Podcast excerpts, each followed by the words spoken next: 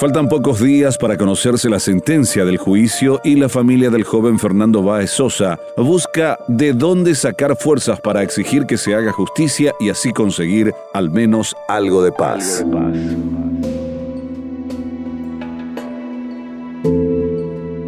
Hace tres años, el último día que, que lo vi con vida a Fernando, que le di el último abrazo, el último beso. Y, y acá estamos esperando que, que sea una justicia ejemplar por. Ese día fue el 7 de enero en el que Graciela pudo dar el último beso a su hijo, antes de que Fernando, su novia y amigos viajen desde la ciudad Dolores a la costa del mar argentino. Ese día que Graciela nunca podrá olvidar, así como los 18 años de amor y alegría que vivió con Fernando. Y éramos una familia muy feliz hasta que nos pasó esto. Se fueron todos con Fernando nuestra alegría, nuestra gana de vivir. Fernando José era hijo único. Sus padres oriundos de Carapeguá emigraron a la Argentina buscando una vida mejor décadas atrás. Su papá, Silvino Báez, era portero de un edificio y su mamá, Graciela Sosa, cuidaba a adultos mayores. Antes del fatídico 18 de enero del 2020, Fernando encaminaba su futuro. Acababa de ingresar a la Facultad de Derecho. Es terrible lo que le hicieron a Fernando. Era un chico bueno, nunca tuvo enemigos, tenía montones de amistades, tenía su novia, estaba también nuestra familia, todos quedamos destrozados. Pensamos que tal vez podamos tener un poco de paz porque esta vida que llevamos ya no es vida, es como estar muerto en vida. Tal vez me vean fuerte, pero por dentro estamos destrozados, sin ganas, sin fuerza, pero estamos de pie. Fernando era un joven extraordinario, así lo describe su tío Inocencio Sosa al recordar el cariño que impartía con todos.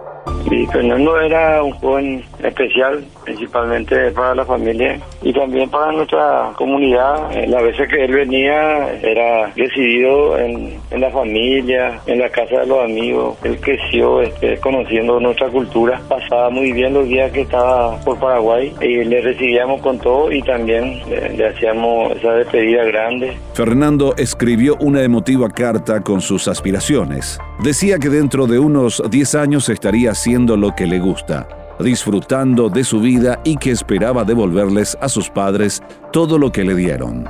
Como padre amaba mucho a mi hijo, tenía tantos sueños con él, era mi amigo, mi compañero, mi momento más duro de mi vida, él estuvo siempre conmigo, con mi mujer. Yo creo que en estos tres años mi vida se ha acortado bastante, creo que envejecí más, 10 años más creo. Los padres, a metros de las personas que le habrían quitado a su hijo, debieron revivir el horror de aquella trágica noche durante el juicio. Era muy fuerte escuchar cómo habían asesinado en las conversaciones entre ellos mismos diciendo que habían matado a mi hijo y sabiendo eso cómo habían ido a comer algo después de haber hecho el crimen. Silvino no perdona a quienes se robaron el futuro de Fernando.